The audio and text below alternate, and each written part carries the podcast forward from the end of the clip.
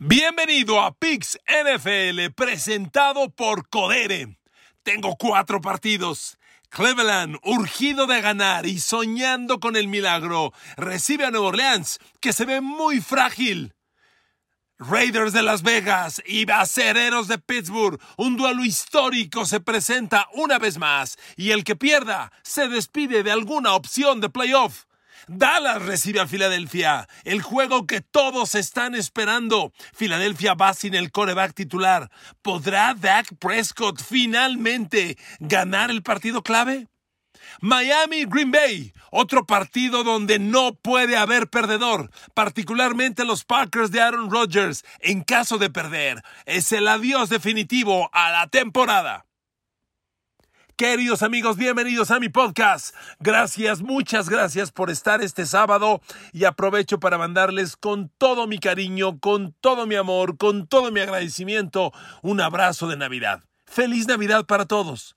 Y, donde estén escuchando el podcast, porque hay audiencia en el extranjero. Hay gente que me escribe de España, hay gente que me escribe de Colombia, de Argentina y desde luego de mi México querido, el México donde yo nací, donde, donde crecí, donde me desarrollo y del que estoy tan orgulloso. Feliz Navidad a todos. Que Dios me los bendiga a ustedes, amigas, amigos, por el favor de su atención, que sigamos juntos, que tengan salud y mucho trabajo. Con el paso de los años nos damos cuenta que lo único que necesitamos para ser felices es salud y trabajo. El resto lo hacemos nosotros, ¿o no? Así que venga con todo. Y aquí estoy con mis amigos de Codere para la sesión de fútbol americano del fin de semana que tiene partidos en sábado y en domingo. Hay una buena cantidad de partidos hoy sábado. Entonces, amigos, vamos a analizarlos. Estoy abriendo mi computadora. Aquí está. Ya abrí la línea de Codere. Perfecto. Y aquí nos vamos al partido número uno, queridos amigos. En la parte superior del portal de Codere dice Deportes, a la izquierda dice NFL y ya estoy en las líneas, como les digo. A ver, Cleveland recibe a Nueva Orleans. Handicap Codere, Cleveland en la casa, menos 3. Over-under, 32 puntos. Déjeme darle un dato. El clima en este juego va a estar muy violento. Y eso incide, altera el juego, sin duda. ¿Qué tal el juego del jueves? ¿Qué tal el jueves? Aunque no, no, no, lo, lo manejo en el podcast, sí en videos en mis demás redes sociales. El jueves, en los pics Codere, que doy por video en mi Instagram, en mi Twitter y en el Facebook, le pegué a los dos, ¿eh? Les dije Jacksonville y Under y se dieron las dos. Bueno, y usted vio ese jueves como un estadio lluvioso como el de Nueva York alteró el juego y lo cerró drásticamente. En este juego de Cleveland recibiendo a Nueva Orleans, el over-under es de 32 puntos. Déjeme darle un dato. Es el under más bajo en la NFL desde el 2009. ¡Wow! Desde el 2009. ¡Fu! Muy bajo el, el, over-under. No me atrevo a tocar el over y under. Cuando, mire, cuando la cifra está tan baja, uno diría, vamos al over. Con este clima, no lo creo. Y son dos equipos que ofensivamente tienen un arsenal muy, muy, muy, muy limitado. Usted diría, bueno, vámonos al under entonces. Amigos, la línea es tan baja que un touchdown accidental, un fumble devuelto para touchdown, una intersección, una intercepción, un pick six, eso altera la línea. Yo no toco el over-under. A mí me gusta Cleveland. Lo que le ofrezco es Cleveland. Yo creo que los Cleveland Browns van a ganar esta línea. A ver, primer razonamiento. Los Browns están vivos, ¿ok? Los Browns hoy tienen una esperanza remota, pero viven en playoffs con sus seis ganados, ocho perdidos. Segundo, Cleveland ha ganado tres de los últimos cuatro. Desde que regresó Deshaun Watson, como quiera que sea, el equipo ha ganado dos de tres. Se lo decía recientemente en otro podcast. En el deporte de conjunto, la primera estadística que se saca es cómo quedó el equipo cuando tú jugaste. Más allá de si jugaste bien o jugaste mal. Cuando tú juegas, ¿cómo quedamos? Dishon Watson lleva tres juegos, dos ganados, un perdido. ¿Qué se hizo? No, mucho, poco, le faltó. Eh, ok, va dos ganados, un perdido. Y eso tiene su valor. Nueva Orleans. Nueva Orleans es un muerto en vida. Nueva Orleans, bueno, la, la, la matemática dice que con sus 5-9 están vivos. Pues sí, sí lo están. Han perdido dos de los últimos tres y cuatro de los últimos seis. No juega hoy Chris Olave. No juega Jarvis Landry es un equipo tremendamente limitado. ¿ok? Y, y miren amigos, la razón de que me guste Cleveland es lo siguiente. la semana pasada, Nuevo Orleans le ganó a Atlanta, un juego sorpresivo. Yo no lo toqué, nunca hubiera pensado que Nuevo Orleans le iba a ganar a Atlanta y ganó 21-18.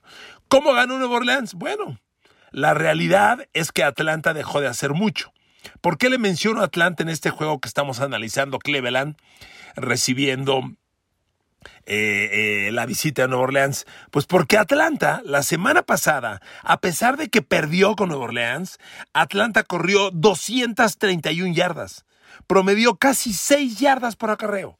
¿Y qué tiene eso de relevancia en el Cleveland? Nueva Orleans que estamos viendo. Bueno, la relevancia es que Cleveland es la cuarta mejor ofensiva terrestre en la liga. Si Atlanta le corrió a Nueva Orleans el yardaje que le dije, es porque Atlanta es la tercera ofensiva terrestre de la NFL. Corre 164 yardas por partido. Ajá, Cleveland corre 149, prácticamente 150. Entonces, ¿qué cree que va a hacer Cleveland ante Nueva Orleans este domingo? Con un clima tan, tan difícil, tan adverso, lluvioso, nevado. Cleveland va a correr y va a arrastrar la defensa de Nueva Orleans. No tenga usted duda. Cleveland, además, poco a poco empieza a encontrar progresos con Dishon Watson. Deshaun Watson está lejísimo de ser el coreback que fue hace dos años, lleva dos años sin jugar, pero ya lleva tres partidos y el partido pasado que le ganaron a los, a los Ravens, Deshaun Watson ya lanzó 28 pases, generó 161 yardas por aire, un touchdown sin intercepción y por tierra Cleveland corrió 143 yardas. Eso es Cleveland hoy, un ataque terrestre que le ayuda a Watson a generar, eh, generar ritmo y el pase con engaño de carrera. Y el juego aéreo de Cleveland ya les dio con Amari Cooper cuatro recepciones, Noval People Jones, otras tantas. Amigos, Cleveland tiene armas. Lo que no ha tenido es coreback. Y con este ataque terrestre y con Nueva Orleans, que es, con todo respeto, Saints, Nueva Orleans es un muerto en vida. Amigos, me encanta Browns. Me encanta Browns. Queridos amigos de Codere, quiero ser honesto. Se me hace hasta baja la línea. Yo a Cleveland le meto sin muchas broncas. Tomo Cleveland menos 3 como primer pick de la semana. ¿Le parece? Ahí se lo dejo. Primer pick, Cleveland menos 3, recibiendo a Nueva Orleans. Segundo pick. Le traigo juegos además que todos estamos comentando, porque Digo, yo busco las líneas más ganables, pero tampoco le doy la vuelta a los partidos grandes. Por eso en este podcast de este fin de semana de hoy, pues traigo Raiders Pittsburgh y traigo Dallas Filadelfia y traigo Green Bay Miami, que son tres grandes juegos de los que todo mundo está hablando o mucha gente está hablando. Y vámonos con el Las Vegas Raiders visitando a Pittsburgh. Handicap Codere. Los amigos de Codere tienen a Pittsburgh en casa menos dos Raiders visitando obviamente está más 2, over-under en 38. A ver amigos, en esta etapa de la temporada, cuando ya defines playoff, cuando los partidos se cierran, cuando ganar es vivir y perder es morir, a eso juega la NFL en estos días, la gran diferencia la hacen los corebacks. Si esta es una liga de corebacks y hemos dicho hasta el cansancio usted y yo que gana un coreback y pierde un coreback, le pongo como ejemplo el juego del jueves. Jacksonville y Trevor Lawrence contra los Jets de Zach Wilson. ¿Alguna duda quién es el mejor coreback? ¿Quién fue el mejor coreback del partido? Por Dios, amigos, los corebacks marcan grandes diferencias. Y bueno, a lo mejor hay batallas parejas, como, como el Dallas Filadelfia que va a tener a Dak Prescott con Garden Minshew, el Green Bay Miami que tiene a Rodgers contra Tua. Son tiros parejos, como quiera que sea.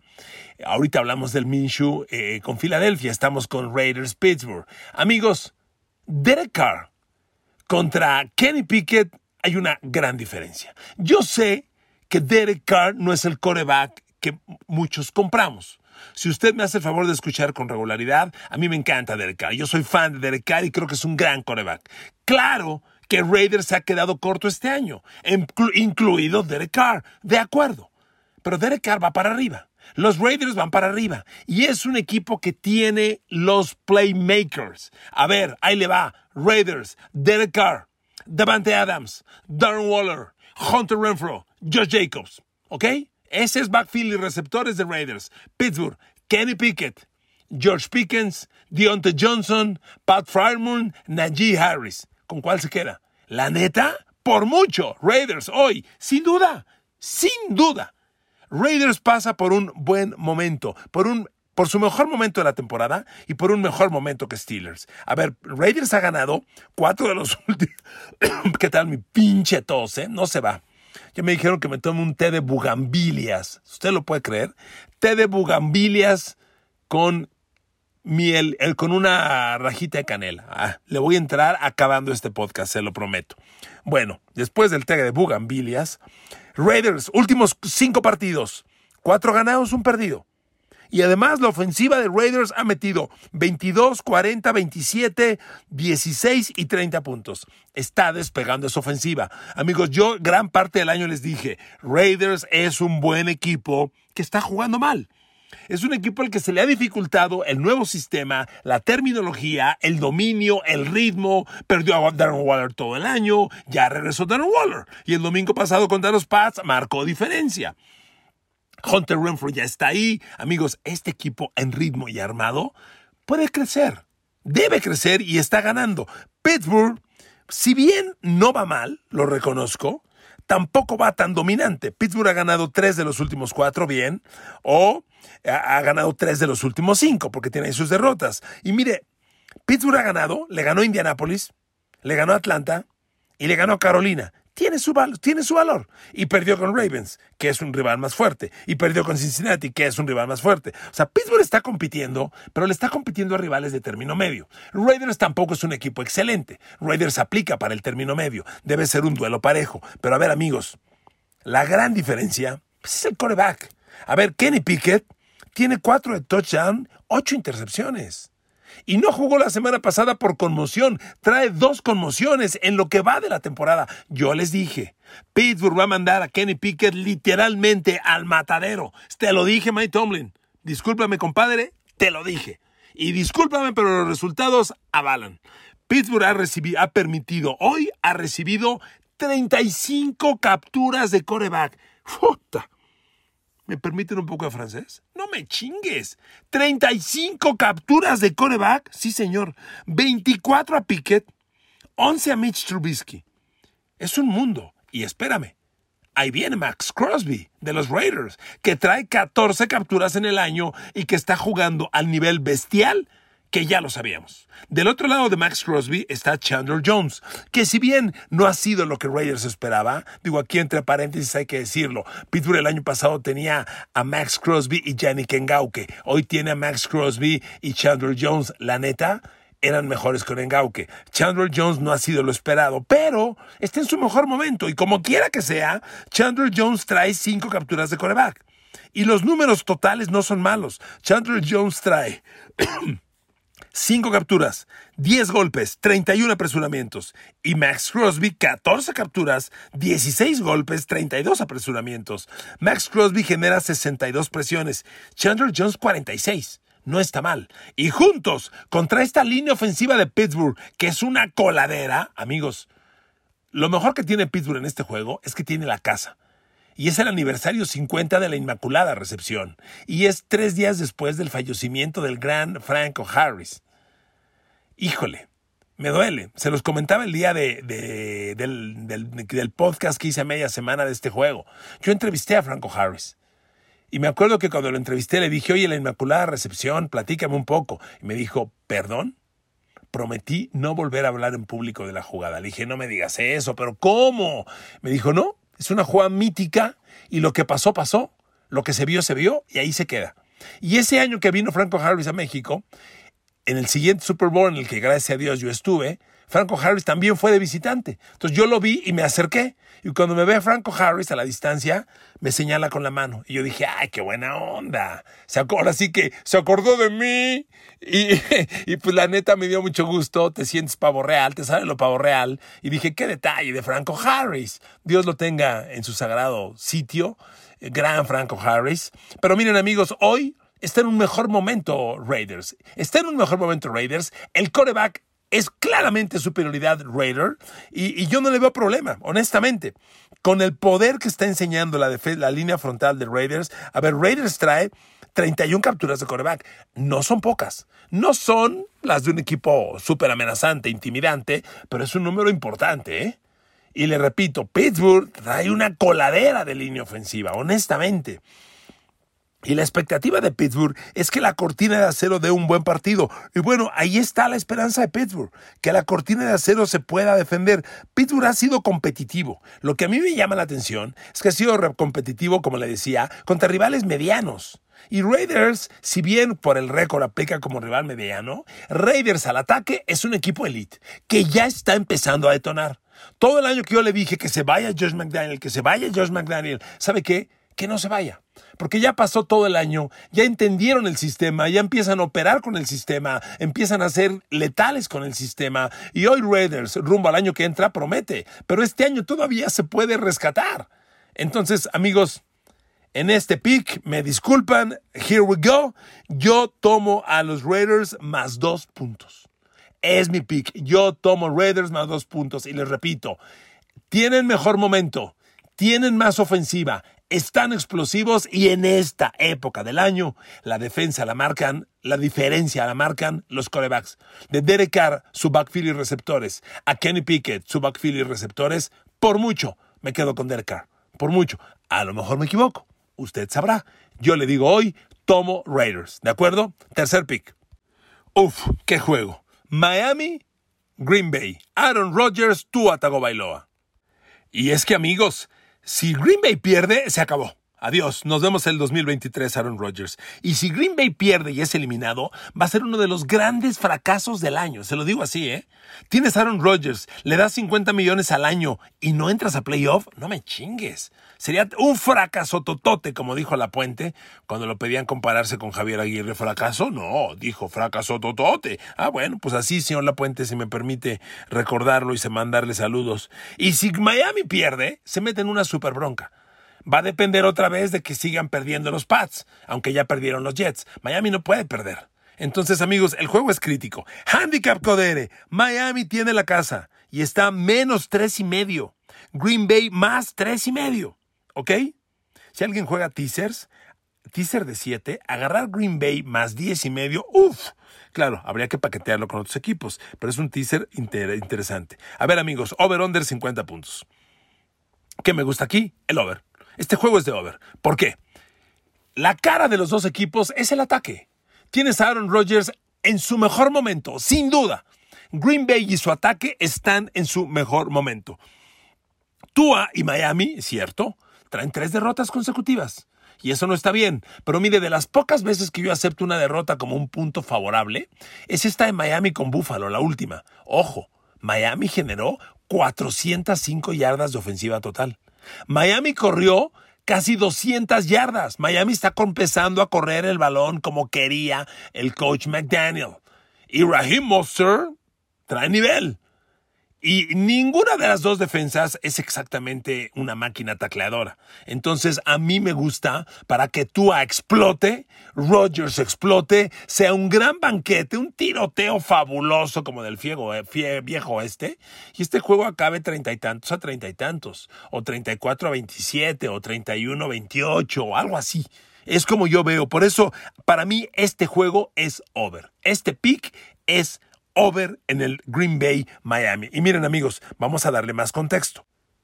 Green Bay empieza a encontrar en los novatos Romeo Dobbs y, y, Christian Watson la explosión ofensiva que necesitaban tras perder a Devante Adams. Es increíble cómo ha llevado de la mano, auténticamente de la mano, Aaron Rodgers a este par de novatos. Y ya los tiene, los tiene a un nivel espectacular. Lo de Christian Watson, por Dios. Y miren amigos, yo veo a Green Bay, que ha ganado dos partidos consecutivos, cierto le ha ganado a dos rivales mediocres. Green Bay está enrachado porque le ganó a Chicago y a los Rams. Hoy estos dos califican entre los cinco peores equipos de la liga, lo reconozco. De eso no hay duda. Pero es un equipo, Green Bay, que empieza a mover la bola ofensivamente y que tiene una defensa que le han metido muchos puntos, amigos. demasiados puntos. Mire, le voy a dar los puntos totales en los juegos de Green Bay en las últimas cuatro jornadas. 44, 73, 47 y 36, que fue el último contra, contra Rams. O sea, Green Bay Contra todo pronóstico, porque yo fui de los que esperaba una gran defensa de Green Bay este año, no ha tenido una, defensiva así y por el contrario, son una defensa que ha sido muy castigada en el año. Tal vez no sea la peor de la liga, no, no está en el grupo de los peores, pero ha recibido demasiados puntos y es un castigo que no se esperaba eh, de los Packers. Y Miami, amigos, le repito, Miami la semana pasada contra los Bills generó 400 yardas de ofensiva total. Le dije 150 yardas por tierra de los Dolphins. Discúlpeme, me equivoqué. Fueron 188 yardas por tierra de Miami contra Buffalo. Miami va a salir a, a correrle el balón a los Packers. No tenga usted duda. Van a salir a tratar de hacer eso.